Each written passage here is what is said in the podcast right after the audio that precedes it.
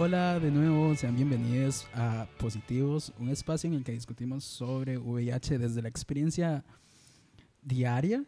Eh, mi nombre es Josué, tengo 26 años y pues nos dijeron que nos presentáramos y que yo hablara más alto, entonces le subí el, el volumen a los micrófonos y estoy yo hablando un poco más alto, espero que me escuche y también nos dijeron que nos presentáramos, como dije antes. Entonces, pues yo estudié sociología, se supone que soy un sociólogo graduado, pero no ejerzo ahorita.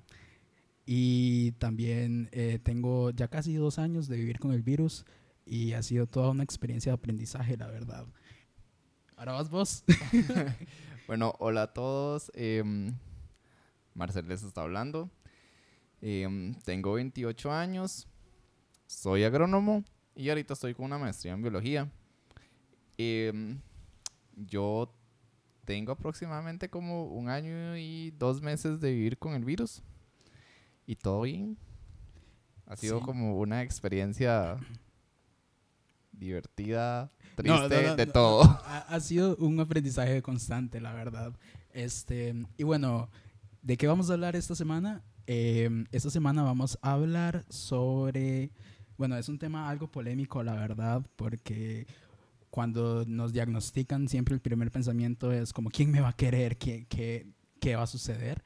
Entonces estamos como como muy sensibles a esto y a querer compartir la experiencia. Entonces vamos a hablar sobre si estamos en la obligación de contarle a alguien que vivimos con VIH o cuándo contarle a alguien, em, cómo contarles y toda esta cuestión. Em, un poco, no sé si, no sé si vos tenés algo que decir antes de empezar. Eh, bueno, em, a grandes rasgos, solo voy a hacer una, una pequeña anotación a este podcast. Para empezar, la ley 7771 eh, sobre VIH-Sida en Costa Rica, específicamente en el artículo 17, notificación al paciente, eh, dice, el médico tratante o el personal de atención en salud capacitado que informe a un paciente sobre su condición de infección por VIH deberá indicar, además del carácter infectocontagioso de esta, los medios y las formas de transmitirla, el derecho a recibir asistencia adecuada e integral en salud y la obligatoriedad de informar a sus contactos sexuales. Este podcast creo que nació, este episodio, debido a mm, tanta polémica sobre esta ley, más que todo sobre este artículo. Como, em, como nosotros dos pensamos, que tan qué tan fuerte es el deber de nosotros informar, ya sea a contactos sexuales, em, futuras parejas, eh, patrono, amigos, amigos familiares, nuestra condición. Sí, este, y pues también hay, han existido algunos, algunos, más o menos, hay pleitos en redes sociales sobre si contar o no que se vive con VIH a otra, a otra persona, específicamente si, si es una pareja sexual, por así decirlo. De hecho, eh, en algún punto José y yo tuvimos una pequeña discusión sobre eso. así fue como nos conocimos. Porque, eh, básicamente, desde mi punto de vista, no estoy obligado a decirlo, pero sí, em, bueno, con mi actual novio yo decidí contárselo prácticamente el primer día. Debido más que todo a una a un a ver, a un tal vez a un pensamiento de prefiero decírselo ya y curarme en salud antes de seguir avanzando y que luego me rechazara, por ejemplo. Mm, por ahí puede andar mucho el asunto de, de que la persona decida o no contarlo. Sí, yo creo que al final es una decisión una decisión muy, muy, muy personal sobre el hecho de contar o compartir con otras personas si se vive con VIH o no. Pero, di esta, esta parte legal, ¿verdad? Esta parte de una ley que cabe destacar que es de los 80, que es una ley sumamente desactualizada, que está en proceso de reforma, pero que sataniza o de una u otra forma hace, hace ver a las personas que vivimos con el virus como si fuéramos monstruos, como si fuéramos personas tóxicas que en algún momento nos vamos a vamos a transmitir el virus a alguien solamente por gusto, cosas así, ¿verdad? Y pues podemos hablar como de los distintos aspectos o de los distintos círculos sociales en los cuales deberíamos, se nos obliga a contar que vivimos con VIH cuando no debería ser así, ¿verdad? Cuando debería ser solamente algo como, como que yo decido en toda mi como en todas con todas mis capacidades yo decido hacer, ¿verdad? Creo que uno de los primeros lugares podría ser el trabajo. Sí, eh, la ley específicamente indica que no está en obligación la persona que vive con VIH informarle al patrono. Y si se diera el caso de que eh, la persona se lo informa al patrono, ese patrono debe guardar la confidencialidad necesaria con respecto a la condición de la persona. ¿Por qué? Creo que esto está muy eh, arraigado a los estigmas sociales que han generado sobre la enfermedad. Que ese es todos estos movimientos activistas, este podcast, las charlas, otros grupos em, que informan sobre el VIH es el enfoque principal, romper esos estigmas. ¿Para qué? Para que, por ejemplo, el deber de decir mi condición ya no sea un deber, sino verlo como un derecho o verlo una decisión propia de la persona. Sí, este, algo que sucede mucho en los trabajos es, por ejemplo, que, que nos da mucho temor, por lo cual muchas personas optamos por, por compartir nuestro estado, es el miedo al despido, ¿verdad? Al principio cuando se nos, se nos diagnostica, lo que ocurre es que empezamos a faltar por mero protocolo del sistema de salud al trabajo muchas veces porque tenemos citas, tenemos citas con infectólogos, infectólogas, infectólogues, este, tenemos citas con, con, personas profesionales en farmacia, personas profesionales en salud mental, en, muchos, en muchas áreas y al final nos despierta como esta espinita de que me van a despedir del trabajo, ¿verdad? Y hay algo que recordar que aunque la ley es vieja, también nos, nos protege en ese sentido. La ley nos dice que ninguna persona nos puede despedir por, por, este, mm, por faltar a citas médicas, por ir a citas médicas, perdón, o por, o por ser VIH positivos o positives. Em, en este caso, si a uno le llegan a despedir, hay organizaciones en el país que protegen bastante y que ayudan a llevar procesos de, denuncia en este, en este aspecto. Una de esas organizaciones es la organización Manu, entonces ahí les podemos dejar el, enlace para esta organización aquí en Costa Rica que les puede ayudar en ese aspecto. Y tampoco debería, debería ser como, como obligatorio que una persona cuente porque está faltando a citas en, en, en el trabajo, ¿verdad? De hecho, eh, eso es un punto importante. Creo que al fin y al cabo, aunque uno no quiera eh, informar al patrono, se vuelve...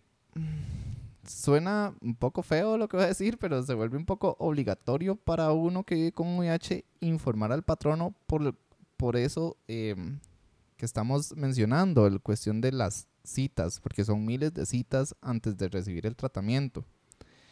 Entonces, ¿qué va a decir un patrono? ¿Qué va a decir el jefe? Di, este mae le gusta estar faltando al trabajo o ¿por qué putas tiene tantas citas en el hospital?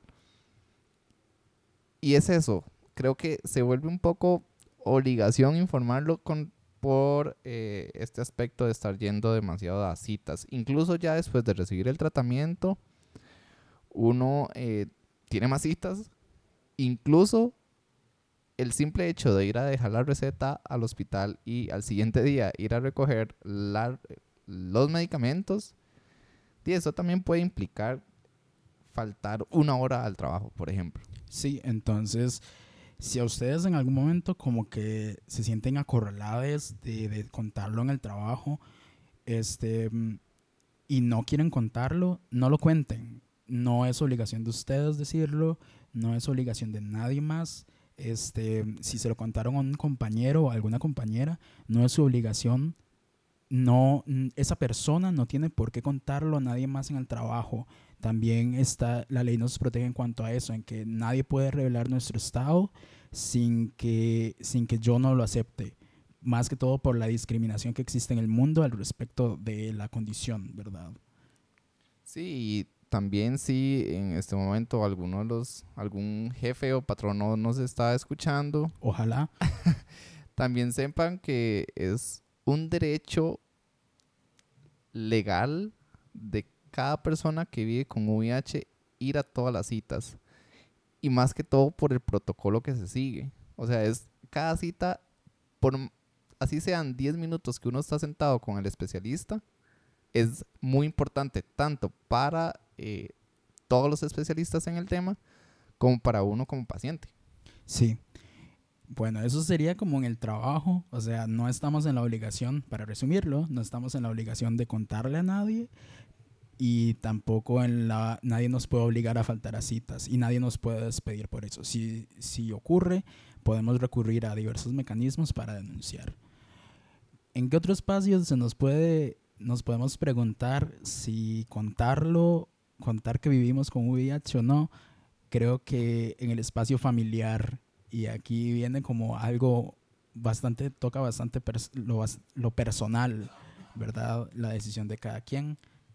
Eh, bueno, en mi caso, yo no he decidido contárselo a mi familia, em, más que todo porque mi mamá, por ejemplo, es una señora ya de 6, 66 años. Y em, yo sé que para estos temas es un poco delicado. Si ya en su momento me costó salir del closet, como dice uno, eh, sé que estos temas aún son más delicados. Y tal vez muchos familiares, ya sean padres, eh, papá, mamá, o mamá, mamá, papá, papá, eh, hermanos, hermanas, sobrinos, lo que sea, tal vez tienen muchos, muchas dudas y esas dudas también son generadas por los estigmas sociales que han tenido a lo largo de los años.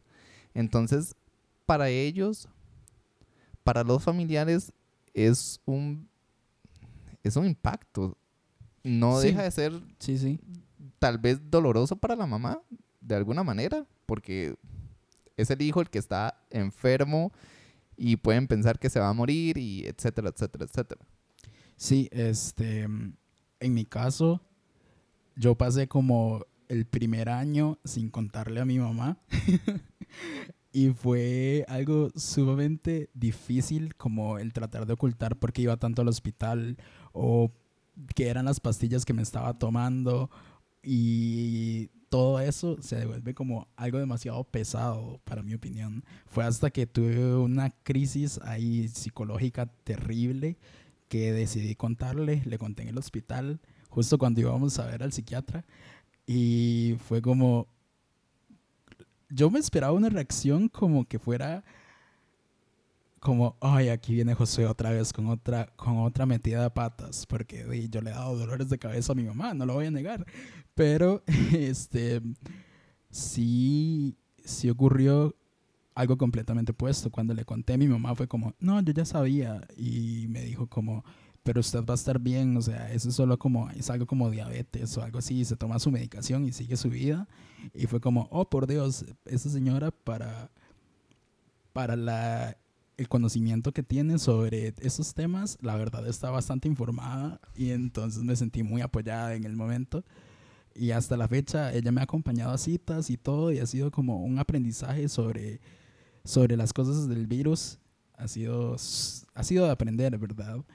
Pero sí yo creo que contarle o no a la familia, a pesar de que algunos estudios dicen como que facilita el, el funcionamiento del tratamiento, este, no me acuerdo qué fuentes, lo leí hace bastante, la verdad.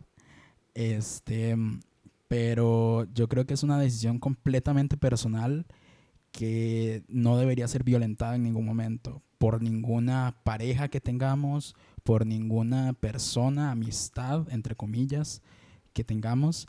Nadie debería meterse entre nuestra familia, eh, si tenemos contacto con ella, este, y, lo que, y lo que nosotros querramos que, que ella sepa. De hecho, em, las mamás dan miedo a veces. Porque ellas saben todo. Me acuerdo que, por ejemplo, a mí, eh, cuando yo le dije a mi mamá que era gay, ella ya lo sabía. O sea, ella ya lo sabía. Ni siquiera me dejó terminar la frase y ella fue como, tranquilo, ya yo lo sé. Entonces, creo yo que en mi caso, tal vez mami se lo puede estar sospechando que algo pasa, pero yo sé que no va a llegar a preguntarme. Sí me pasó em, algo con mi hermano. Em, uno de mis hermanos es gay, pero él ahorita va para 40 años prácticamente. Es de los años 80. Tiene todavía muchos estigmas sobre, sobre esta condición. Él me contó que un, empezó a hablar con un mae y el mae le contó que era VIH positivo y él, mi hermano le dejó de hablar. sí, también. Entonces, eh, ese es el punto. Hay ciertas familias, tal vez que han estado más informadas, incluso familias que viven en el ámbito de salud, demás, que, entre comillas, aceptan. No es cuestión de aceptar, pero ellos lo ven como aceptación pero hay otras familias que el todo no lo van a aceptar o no lo van a ver como, como algo que se puede tratar y como, como una condición que te permite tener una vida como otras personas. Igual uno aprende, une, perdón, aprende que con el tiempo la familia es solamente un grupo más, ¿verdad? Yo creo que tenemos que dejar de romantizar a la familia dejar de verla como ese círculo que me va a proveer de todo, me va a proveer de bienestar y verla como un grupo más al cual, al cual estoy por un lazo biológico, pero que si responden mal ante algo, este, van a haber otras personas que me pueden dar apoyo, ¿verdad? Si me echan de la casa por ser VIH positivo, que puede pasar, este, pues van a haber otras personas que me van a a dar condiciones o que me van a ayudar en este momento, ¿verdad? Y si no, pues entonces buscar, digamos, como algunas organizaciones que se encargan de trabajar más que todo con personas en condición de abandono con VIH. De hecho, eso em, de recibir apoyo por otras personas, entramos ahora en si debo decirle a, a mis amigos o amigas. Wow. que eso también si uno no tiene el apoyo familiar, si uno tiene un apoyo muy grande de una amiga o un amigo o una persona que realmente uno sabe que puede confiar, es bueno contarlo. Y no tanto porque sea mi mejor amiga o mi mejor amigo, sino que eso te alivia demasiado. O sea, te quita un peso encima tan grande. Entonces, en mi caso, yo lo primero que, hice, y lo comenté en el podcast pasado, fue llamar a mi mejor amiga y decirle, Mae, la prueba me dio positiva. VIH positivo. Todo normal, entre comillas, y ya, como lo hablamos por teléfono, no tuvimos la oportunidad de hablarlo en persona ese día. Ya los días nos vimos y ya pudimos hablar bien, pero yo sentí ese apoyo que quizás si yo le hubiera dicho a alguno de mis hermanos o a mi hermana o a mi mamá es, no lo hubiera tenido. Sí, sí, sí. Este, igual también viene desde una posición de privilegio, ¿verdad? Porque nosotros somos estudiantes universitarios y pues no todas las personas pues tienen como la capacidad, no todas las personas tienen como personas en su círculo que les, que les comprenden en cuanto a la vivencia con el virus. Entonces, creo que creo que si las amistades no están no están, digamos, como, como dispuestas a, a comprender esta nueva faceta o esta nueva característica que tenemos en nuestro cuerpo, em, pues es momento de buscar otras, ¿verdad? Y es un momento muy duro también porque es un momento de aislamiento. Entonces... Eso, que, está ahí, eh, que está comentando Josué, eh, es hacer filtros. Sí, pero también, o sea, voy como, como a la discusión de que puede ser un momento muy duro, puede ser un momento muy duro. Y estoy pensando en una persona que probablemente vive con VIH y es homosexual y le echaron de la casa, que todavía ocurre. Sumen VIH, homosexual. Sí, le echaron de la casa y después no tiene el apoyo de su familia, ¿verdad? Entonces puede ser una situación de aislamiento de la cual tenemos que estar conscientes de que hay muchas personas que pasan por esto, ¿verdad? Y, y no sé, ahí es donde como personas que vivimos con VIH y las que no viven con VIH y que escuchan este producto, este, pues deberían apoyar, ¿verdad? Como buscar ayuda para ese tipo de personas que no tienen como las posibilidades, intentar ayudarles, ¿verdad? Y es que, Josué, eso es como eh, algo un poco peligroso porque tienden a relacionar el VIH con las personas homosexuales. Es increíble que todavía se dé esa unión, entre comillas. Entonces, ¿qué pasa? Yo soy gay y tengo VIH por ser playo. Sí, sí, sí. Y bueno, entonces, sin, volviendo al tema, porque nos estamos yendo de ride, si, si no se tiene el apoyo de la familia, de, la, de los grupos de amigos, entonces, pues es un momento como para cambiar de amigos o buscar otro tipo de amigos. Tal vez un grupo de personas que viven con VIH sea lo indicado en este momento y puedas acercarte a alguno de los grupos que hay en San José en este momento. No tengo idea de grupos fuera de la GAM, que sería como lo increíble, pero si, si en algún momento los, los tenemos, los podemos compartir. Y un grupo de personas con VIH es un grupo como un grupo de apoyo en el cual hay reglas, en el cual se crean lazos que son sumamente importantes, ¿verdad? Y y eso. sí, y de hecho estos espacios eh, son muy útiles tanto para personas que viven con VIH como para aquellas que no viven con el virus. Esto porque eh, si en algún momento alguien muy cercano de ustedes les llegue y le cuenta que son positivos, eh, creo que una gran ayuda es darle un poco de ser solidarios ser respetuosos, saber hasta qué punto, em, no sé si preguntarle a la persona cómo sucedió, porque al fin y al cabo uno está pasando por un proceso en el cual ni siquiera uno se explica muchas cosas. Pero sí es importante tanto para personas eh, positivas como no positivas em, darle como ese respeto a la persona. Sí, igual, digamos, si una persona nos fuimos de ride definitivamente con el tema, este, pero si una persona eh, que no vive con el virus va a algún grupo de estos, respetar las normas del grupo, ¿verdad? Puede ser un poco difícil en el momento porque te puedes llegar a sentir excluido, pero son las reglas del grupo y hay que respetarlas porque muchas veces las personas con VIH no tenemos espacios seguros en los cuales hablar del virus y son espacios que hay que hay que proteger y que hay que, que buscar la manera en que se preserven, ¿verdad? Porque muchas veces queremos hablar cosas sobre la discriminación que vivimos que no, que no contaríamos con nuestras amistades. Igual esto está muy ligado al, al hecho de si debo informar o no. O sea... ¿Cómo? o sea, este, si una, tal vez muchas personas que no viven con el VIH deben de estar pensando, sí deberían de decirlo. Incluso deberían de decírselo a futura pareja sexual o novio o lo que sea. Pero hay, un, hay tantas cosas atrás de la condición que hacen que uno decida decirlo o no. Sí, este, esto de contarle a parejas que tenemos es todo un tema, o sea, porque está todo esto de que, de que seguimos viendo el VIH como esta película de terror de los 80, que es un monstruo gigantesco, como lo decíamos en el episodio pasado, que nos viene a destruir la, la vida como si fuera Satanás, ¿eh? nada que ver, este, pero ah, que vino a hurtar, matar y destruir.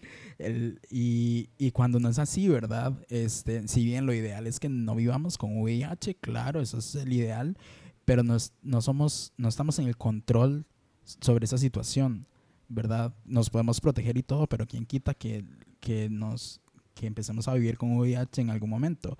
Y Entrando al tema de Sí. decirle o no a la pareja sexual o novio, novia o Perdón, lo que perdón. sea, em, eso también es decisión eh, propia. Yo les pongo mi ejemplo. Antes de mi actual novio, yo salí con un mae. Yo me di cuenta de mi condición después de haber eh, terminado con ese mae. Yo le pregunté a la doctora, ¿debo decirle? Y ella me dijo, Marcel, es su decisión, pero así como usted decidió rea- realizarse exámenes, toda persona sexualmente activa debe de realizarse exámenes. Sí, sí, sí. Yo lo veo como, a ver, estamos en un mundo, en un momento en el cual ya múltiples estudios, inclusive salió uno la semana pasada, que dicen que la indetectabilidad es, significa que el VIH es intransmisible, ¿verdad? Estamos en una época en la cual hay condones y que se supone que no deberíamos estar cogiendo sin condón. Es por huevón que le pasa a uno, yo creo que estas cosas en cierta manera. Y se supone y que todos deberíamos ser responsables de nuestra salud sexual. Deberíamos ser responsables de hacernos chequeos mensuales, de, de consultar ante cualquier problema que tengamos. ¿Y por qué? Mi pregunta es, ¿por qué le toca a la persona que vive con VIH tener que hacerse cargo de la salud sexual de otra persona cada vez que conoce a alguien? Es que yo creo que eso está muy ligado al, al mi- al miedo al rechazo. Creo que es, es que es como todo un problema social que han generado alrededor del VIH, que incluso uno vive con el miedo al rechazo. Pero algo, voy a enfatizar en algo, la información sobre el virus es demasiado importante tanto para nosotros positivos como aquellas personas que no viven con el, con el VIH, perdón. ¿Y esto por qué? Porque, por ejemplo, con, con Diego, que por cierto te amo mucho, este, yo le, yo le dije, yo vivo con el VIH.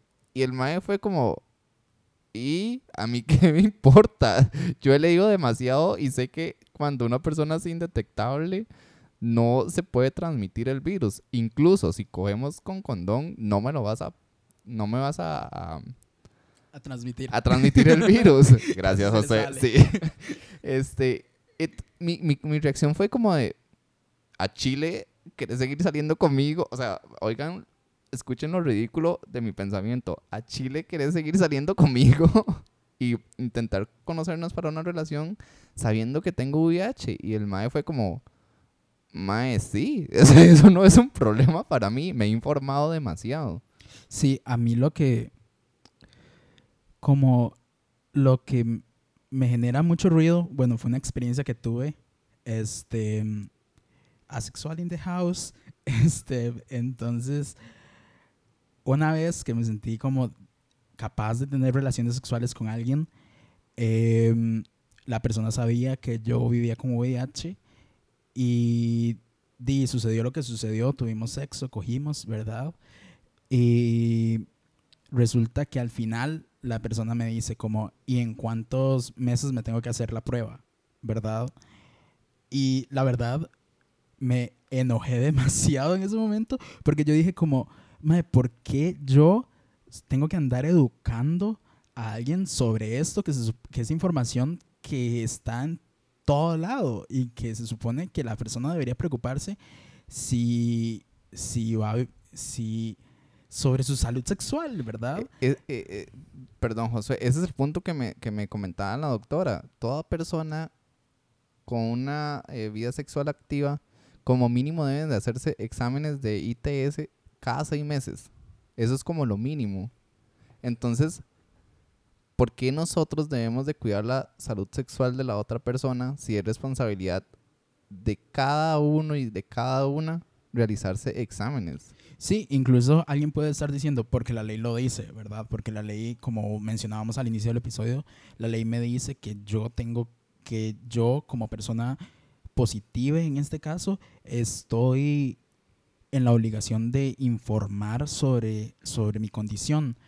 Pero estamos hablando de una ley de hace muchos años y que incluso las Naciones Unidas y diversas organizaciones se han, se han cuestionado como si en verdad ese tipo de leyes ayudan a, a mejorar la calidad de vida de las personas.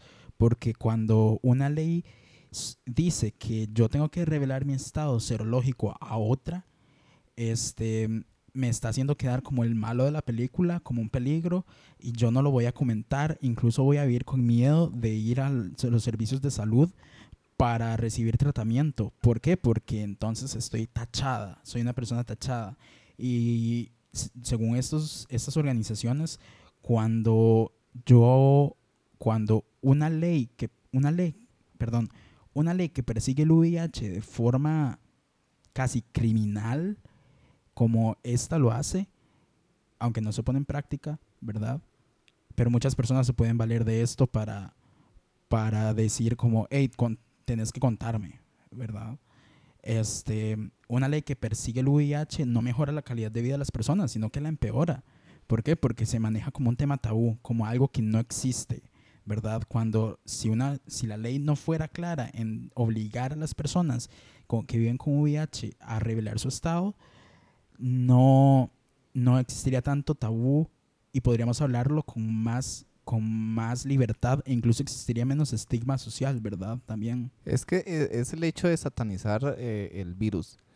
Eh, en, algún en algún punto lo dijimos, no di, obviamente para José y para mí no es tal vez bonito en cierta manera vivir con el virus, porque es un cansancio mental, físico, eh, en cierto modo un cansancio de salud, todo. Pero, eh, es el simple hecho de tener más cuidado con la vida sexual de uno. Sí, sí, sí. Y pues también las personas, ay, se me olvidó lo que iba a decir, como como las personas que no viven con el virus deberían ser procurar ser más responsables con su salud, ¿verdad? Y e informarse más, porque nadie está en la obligación de informarles. Una persona con VIH no es el Wikipedia de, del VIH y, y debería más bien como deberían más bien estar lo suficientemente informadas para llegar y decir como, hey, ¿en qué, en qué ayudo? Hey, ¿estás bien?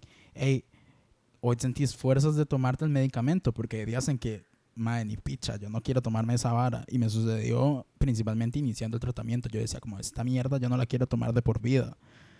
Y, y es eso, como en vez de estar preocupándose y viéndonos como una amenaza, aunque podemos ser aunque hay que reivindicar el hecho de que somos monstruosos para la sociedad también, este, en vez de estarse preocupando por eso, vernos como un arma, también decir como, mae, ¿cómo ayudo, verdad? ¿Cómo ayudo a la persona que está pasando por una situación difícil en este momento por todo el estigma social? No porque sea imposible vivir con VIH, sino es por todo el estigma social que está ocurriendo y por las dificultades que se viven en el sistema de salud, ¿verdad? No sé, es mi opinión. Este, y ahora, como contar sobre el virus es algo sumamente personal que creo que deberíamos preguntarnos cómo contarlo, ¿verdad? Si yo decido contarlo en algún momento, ¿cómo, cómo contarle a otras personas sobre el virus? digamos, como llegar y decir como, como, mae, vivo con VIH, ¿verdad? Sí, yo creo que eh, si uno no conoce mucho a la persona, eh, no sé, llámese, como dijimos, jefe, familia, amigo, e incluso una persona con la que uno va a tener una relación sexual o está conociendo para una futura relación, llámese relación de todo el tipo de relaciones que hayan, em, si no conozco mucho a la persona, lo ideal es buscar un espacio neutral en el que la persona no pueda establecer dominancia en caso de actitudes negativas. Sí, como... Eso se me viene mucho a la mente como... Podemos llegar y decir como, ay, pucha, hoy le voy a decir... Son de toda señora. Este, pucha, hoy le voy a decir a, a, a este mae con el que, estoy conociendo, pongámonos en ese caso, le conocí a un mind grinder, ¿verdad? Y no tengo en mi perfil que soy VIH positivo. Me. este, y resulta que le voy a decir, le voy a decir, creo que si opto por decirle, apenas lo conocí, digamos, apenas empezamos a hablar, todo bien, o sea, me expongo como a un, re, un rechazo más rápido, como que puedo desechar más fácilmente. Pero si yo ya tengo un, un como, ya tengo varias veces viéndole y estoy como, ah, mae, en verdad me está gustando y todo eso, este, y le voy a contar, creo que es importante como buscar un espacio en el cual no, la persona no, no esté dominante, o sea, como si voy a la casa de él a contarle, puede ser peligroso dependiendo de la relación que yo tenga con la persona. Si apenas lo estoy conociendo, me estoy exponiendo a que me trate mal si la persona tiene mucho estigma sobre el virus. Y lo primero que hay que garantizar es nuestra seguridad. Es que, es que es, uno corre un riesgo. Suena feo decirlo, pero uno corre un riesgo. Hay gente, incluso eh, muchas personas eh, LGBT uh -huh. eh, pueden tomar ciertas represalias hacia uno. Entonces, ¿Cómo? es, no sé, pueden ofenderte. Pueden sí. eh, decirte, Mae, dino hasta acá, y, chao, y te puede dañar emocionalmente. Y sucede mucho cuando, cuando se conoce gente en redes sociales. Digamos, cuando, cuando se conoce gente en redes sociales, pues uno tiende a exponerse mucho y es desgastante emocionalmente. Entonces, lo primero es garantizar la seguridad de nosotros como personas. Si en algún momento yo estoy, yo estoy como muy expuesto y voy a contarlo, lo mejor es buscar un espacio neutral, como una cafetería, se me ocurre, o un parque, contarlo en un parque, donde haya muchas personas transitando, por si ocurre algo, entonces que las otras personas, apelando a todo esto, me puedan socorrer, ¿verdad? Sí. O, o incluso la misma persona se ve bloqueada a actuar violentamente. Tal vez solo me diga algo si actúe negativamente, pero es algo que yo sé que es una mierda de persona si lo hace. Sí, y de hecho algo que puede ayudar también es que, eh, por ejemplo, si el círculo social de ustedes saben su condición, sería bueno contarles primero a ellos, y voy a contarle a esta persona mi condición. Sí, sí, sí, se me vienen a la mente muchas aplicaciones que son para emergencias, ¿verdad? Entonces, si, si algo ocurre, puedo decirle a mi mejor amiga en ese momento como, hey, este, fíjate que al Mae que, que conocí en Grindr y que ya tengo como tres veces viéndolo, este, le voy a contar. Entonces, este, suena como si encontré el amor en Grindr. Este, pero si, si, si le cuento a mi amiga en ese momento, pues le puedo decir, puedes estar pendiente de mí. Si algo ocurre, este, puedo, puedo llamarte. Si algo, si algo sucede, puedo, puedo ir a tu casa en ese momento a que, a que me ayudes como todo esto, preparar el ambiente para que sea lo más, lo más sano posible. Es eso, lo más sano, porque, eh, como les decía, pueden dañar mucho la parte emocional. Si uno ya está dañado un poco emocionalmente y es, para nadie es un secreto, es un impacto muy grande que a uno le digan, tenés VIH, eh, el hecho que tal vez esa persona que uno quiera conocer para tener una relación, lo que sea, te rechace, eh, eh, ese impacto emocional se vuelve más grande. Sí, sí, sí.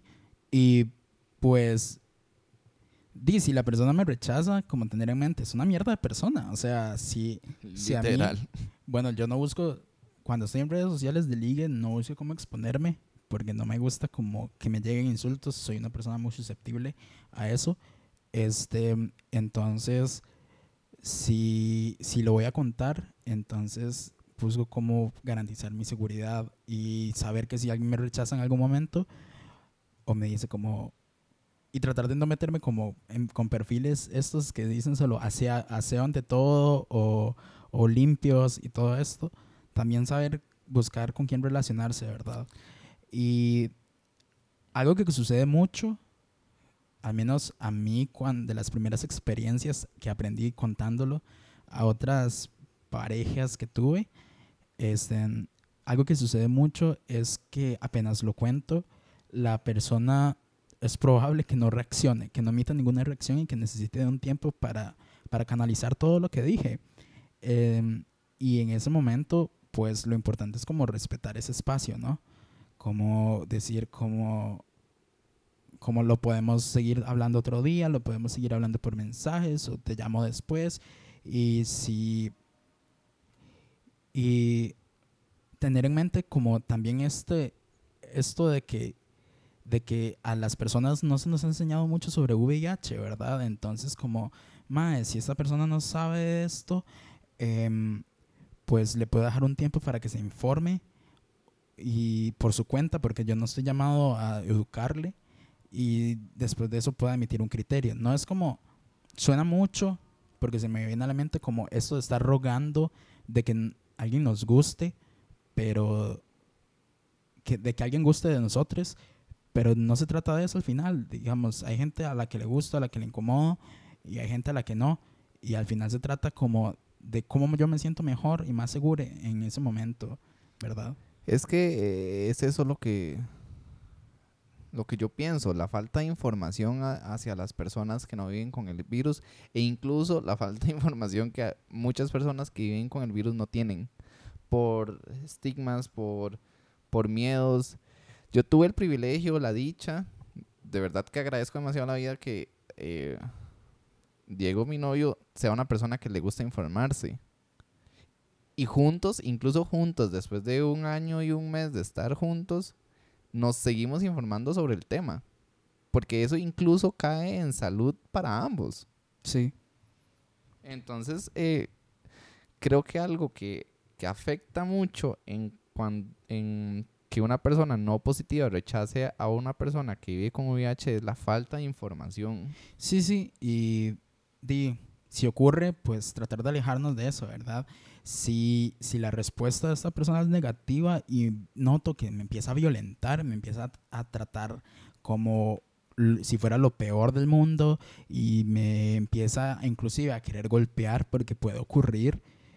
recordemos que estamos siendo vulnerables en ese momento, pues podemos retirarnos, ¿verdad? Nosotros no tenemos por qué estar en ningún espacio en el cual nos violenten.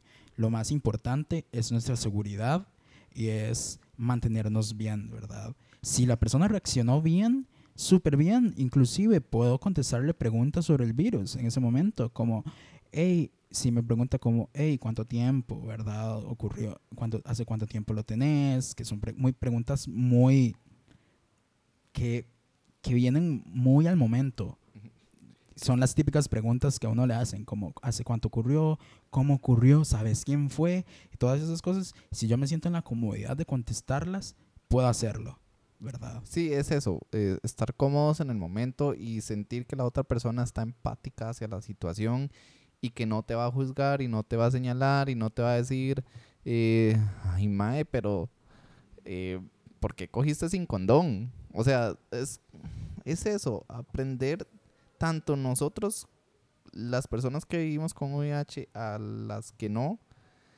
a no señalar porque mucho de estos cuestionamientos es o ignorancia o curiosidad también. Sí, y si me rechaza en algún momento, si me rechaza como de una forma no, no violenta, como me dice, como, Mae, yo solamente con personas de este, de este tipo me junto, pues mantener en mente que hay más personas en el mundo, ¿verdad? Esta no es la primera y la última vez que voy a conocer a alguien y que me llega a gustar un poco. Entonces, como mantener eso en mente, como, hey, no, ah, van a haber más personas que, me, que van a gustar de mí y puede, y alguna de estas personas me va a rechazar, pero muchas otras me van a aceptar porque la sociedad está cambiando. Y yo creo que también algo que tener en mente es el hecho de que del privilegio que tenemos, ¿verdad? Porque puede ser que muchas personas se ven aisladas, vuelvo a mencionarlo, en estos procesos de contarlo o no, y corresponde más a las personas cero negativas. Ah, encontré como el equivalente de el hetero. Este, eh, corresponde a las personas cero negativas el ser empáticas y el buscar cómo informarse y mantenerse al tanto de esa persona y no aislarle, ¿verdad? Y buscar ayuda y buscar crear vínculos con esta, junto con esta persona, ¿verdad? No tanto, de, no tanto de aislarle porque puede ser que no esté en una posición en la cual pueda estar sola en ese momento, ¿verdad? Es eso, nosotros lo que buscamos es que no nos rechacen y nosotros, porque, a ver, si X o Y persona eh, aísla a una persona que tenga VIH que tenga el, virus, pues, di, te genera a uno mismo le genera un autorrechazo incluso. Sí, tanto yo creo que no se trata, ahí difiere un poco con vos. Eh, este, creo que Así no empiezan las peleas. como, como si no hemos tenido discusiones. Este, yo creo que no se trata de que no me rechacen. Creo que se trata de una cuestión humana. O sea, no estoy... Además, en la parte de, humanidad, como ha pasado con ciertos grupos eh, a nivel mundial, eh, creo que es más que todo la parte humana y solidaria y empática. Sí, porque si lo decimos como, como que no me rechace, que siento yo que estoy buscando quien guste de mí y no se trata de eso. A la mierda, si, la, si a la gente no le gusta, no le gusto. Y si le gusto, pues todo bien, pero fuck it igual hay que tomar en cuenta que el rechazo no va solo con personas que uno vaya a conocer para un acto sexual o pareja, puede ser, eh, volvemos a lo mismo, el círculo social en el que uno esté. Sí, sí, sí, pero yo creo que depende más de que las personas seronegativas entiendan de que esto es una cuestión humana, es algo más, es solamente una condición más y que ante la cual no se debería rechazar a nadie, ¿verdad? Pero si sucede, yo no estoy en la obligación de por qué quedarme en un espacio así, yo no estoy en la obligación de por qué aguantar la violencia, y yo no estoy en la obligación de gustarle a la gente. Soy un monstruo también a nivel social y puedo, y a partir de mi, de mi monstruosidad, puedo hacer otras cosas. Em, y yo creo que ya vamos terminando un poco el tema. Sí, en, supongo que el resumen, y creo que tanto Josué como yo lo compartimos, es que es decisión propia informar. Y los dos concordamos porque ya lo, lo, hemos hablado mucho, no sentimos que estemos en la obligación de informarlo. Es decisión de cada uno eh, informar o no la condición. Sí, sí, igual pues si en algún momento tienen alguna pregunta sobre VIH, este, Estamos para informarles. Sí, sí, de eso se trata. Este es un espacio pues seguro en el cual tanto personas que viven con el virus o que no viven con el virus puedan preguntar. Y si, si en algún momento pues quieren seguirnos en nuestras redes sociales, pues todo bien. Nos pueden seguir en Positivos con X, CR en Instagram, en Facebook y Positivos con X en Twitter y ahí pues posteamos mucho sobre las charlas a las que nos invitan y sobre muchas otras cosas. De hecho, un anuncio corto, este lunes 13 de mayo eh, vamos a dar una charla en la Facultad de Microbiología en el auditorio 122 de la Universidad de Costa Rica a las 6 de la tarde. Es abierta para todo público, no solo para estudiantes de la U y no solo para personas positivas. Sí, y si en algún momento nos quieren invitar a, algún espacio, a charlas o a talleres, pues súper más que bienvenido. Este, por ahora pues lo hacemos por puro amor y en algún momento esperamos que nos patrocinen. Cierto. Este, y pues nada, nada más. Espero que les haya gustado el episodio de esta semana y nos escuchamos. Si tienen dudas al respecto, de verdad no duden en escribirnos. Sí, sí. Y esperamos que esto pues vaya creciendo un poco, lo hacemos con todo el amor y en la próxima semana nos escuchamos. Hasta luego. Chao.